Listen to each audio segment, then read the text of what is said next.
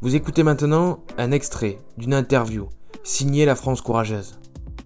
La France Courageuse est une initiative, un terrain où poussent les interactions et les discussions. Bonne écoute.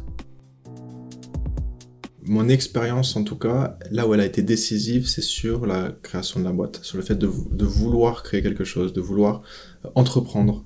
Euh, alors, le fait de le vouloir et le fait de se sentir capable aussi. Euh, c'est évidemment très euh, enrichissant de, voir ce qui se passe ailleurs.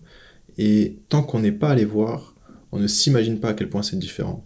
On a une idée, mais cette idée est très très loin de ce que l'on va découvrir, qu'elle soit plus ou moins par rapport à ce qu'on imaginait, elle est différente de ce qu'on imaginait. En fait, c'est très difficile de se rendre compte de, de, de, la véracité d'une idée qu'on a d'un sujet ou d'un endroit euh, ou d'un pays euh, dans lequel on n'est pas allé, donc on n'y est pas allé.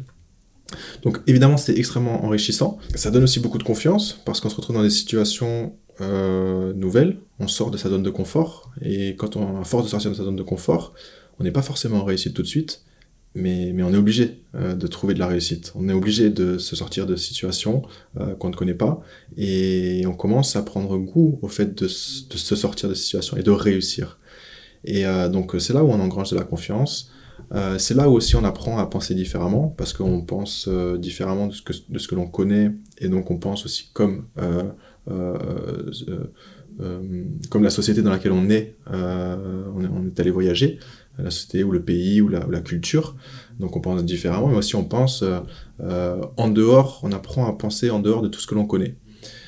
Euh, comme on dit, think outside the box. Donc penser en dehors de la boîte, c'est beaucoup moins, c'est beaucoup moins joli en français.